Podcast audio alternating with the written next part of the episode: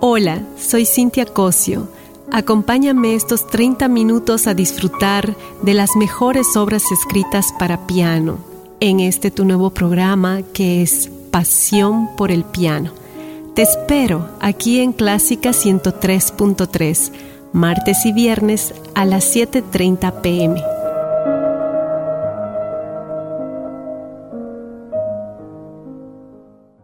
Muy buenas noches. Sean todos ustedes bienvenidos a este nuestro primer programa de Pasión por el Piano.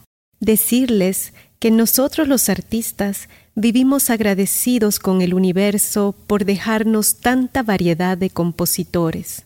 Todos y cada uno de ellos dejaron huella plasmada en cada una de sus obras según su temperamento, sus sentimientos, amores, desamores y alegrías con estilos diferentes según la época que les tocaba vivir. Esta noche nos transportaremos a la época del romanticismo, el cual surgió a finales del siglo XVIII y se desarrolló en las primeras décadas del siglo XIX. Apreciaremos obras de Frédéric Chopin, un compositor de origen polaco, nacido cerca de Varsovia en 1810, hijo de un francés y de una polaca hija de la nobleza de Polonia. Él, el segundo hijo de cuatro, el único varón, fue el representante más importante de esta época. Cuenta la historia que este niño prodigio mostró su talento y su interés por la música desde muy corta edad, siendo su hermana mayor Ludwika la que lo inició en el piano hasta llegar a tocar duetos y obras a cuatro manos. Y fue así que a los siete años sorprendió con su primera composición, la polonesa en sol menor para piano.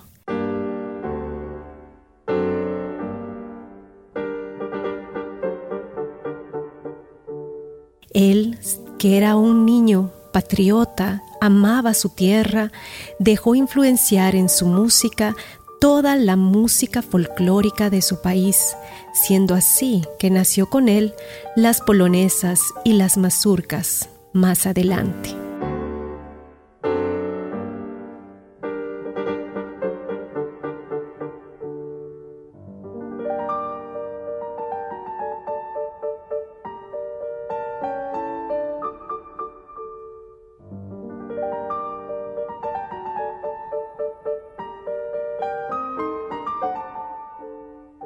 Esta noche empezaremos el programa escuchando el nocturno de Chopin que compuso para dedicar a su hermana Ludwika. Dice la historia que este nocturno salvó la vida a una pianista polaca cuando ella se encontraba en el holocausto. En esa época, ella tocó este nocturno para el comandante alemán y él quedó tan impresionado que perdonó la vida de ella y de su hermana. La pianista era Natalia Karp.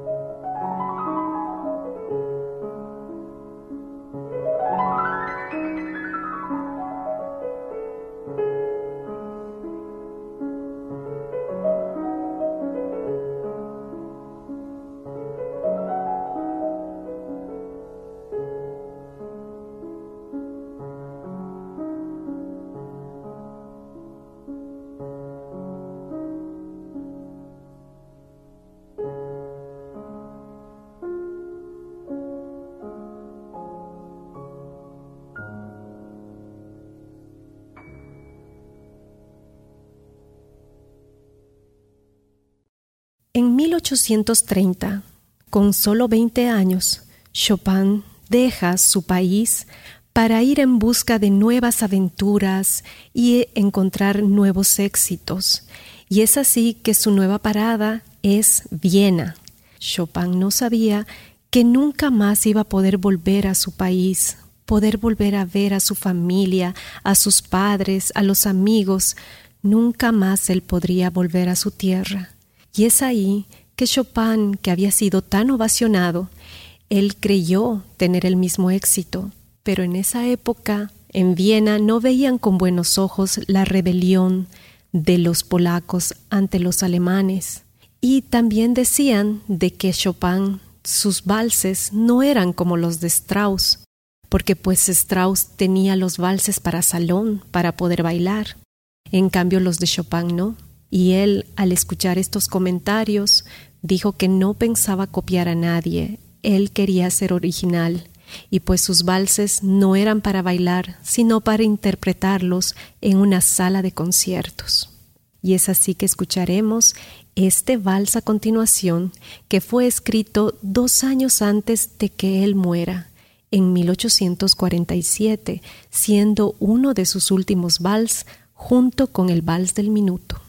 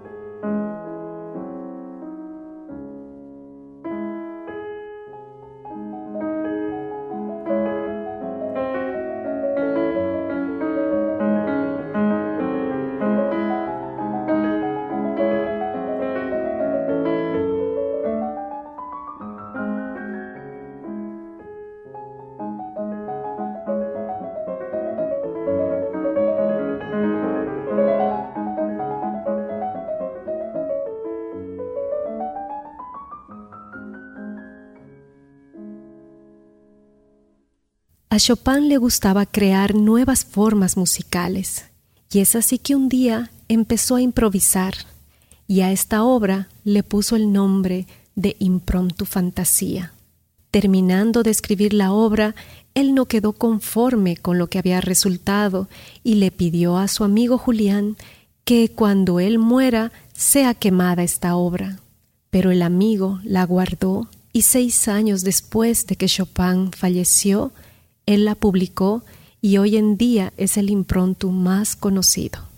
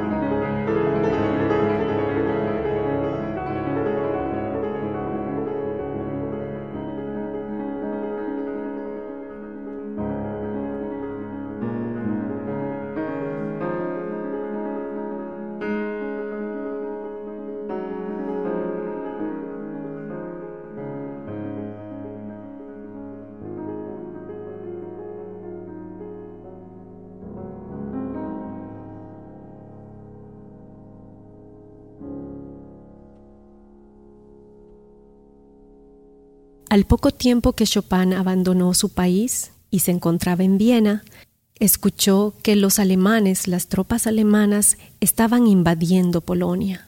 Entonces es ahí cuando toda la impotencia, toda esa incógnita que él tenía, porque no tenía noticias ni de la familia ni de los amigos, solo imaginaba la invasión, escribió este estudio, el estudio revolucionario.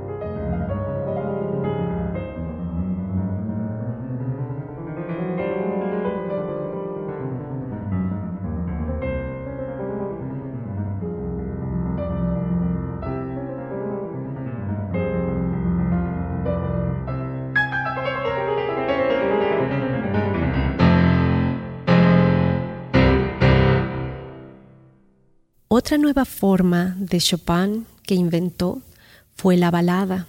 Él escribió cuatro baladas. ¿Qué significaba la balada? La balada es un poema musical en el cual van mezclados todos los sentimientos, así como los versos van escritos en un poema.